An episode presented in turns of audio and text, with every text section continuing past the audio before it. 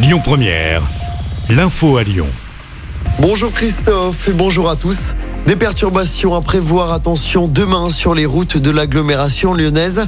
Les agriculteurs du Rhône manifestent ce mardi. Objectif de la mobilisation, rappeler les enjeux de la souveraineté alimentaire. Des cortèges partiront à 9h de la tour de Salvani, de Brignais ou encore de Bénaud.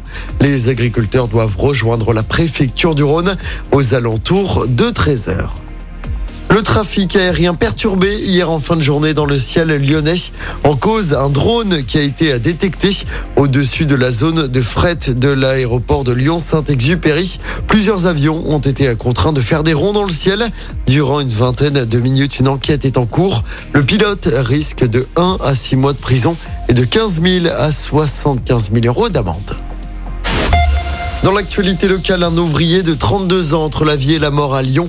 Il a été intoxiqué au monoxyde de carbone sur un chantier de rénovation.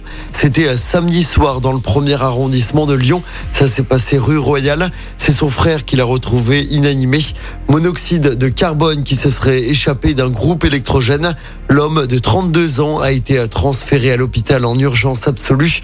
Un bébé et un homme de 35 ans ont également été pris en charge après l'évacuation de l'immeuble. Leurs jours ne sont pas en danger. Et puis ce drame à Lyon ce week-end, un homme de 30 ans s'est noyé dans le Rhône samedi.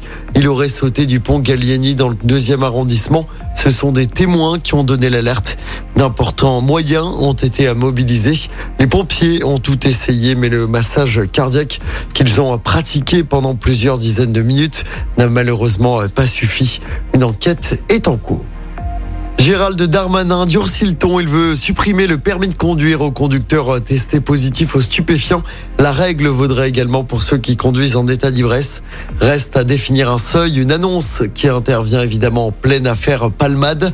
Le ministre de l'Intérieur souhaite également requalifier en homicide routier les accidents mortels qui sont dus à la drogue et à l'alcool. En sport du basket, l'Asvel remporte la Leaders Cup en finale de la compétition à Saint-Chamond dans la Loire hier. Les Villers-Banais ont battu les voisins de la JL.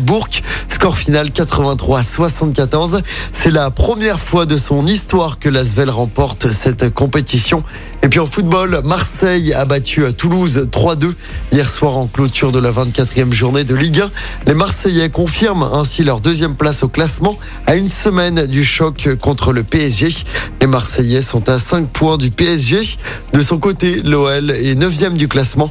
L'OL, pour rappel, qui s'est incliné 2-1 vendredi soir contre Auxerre.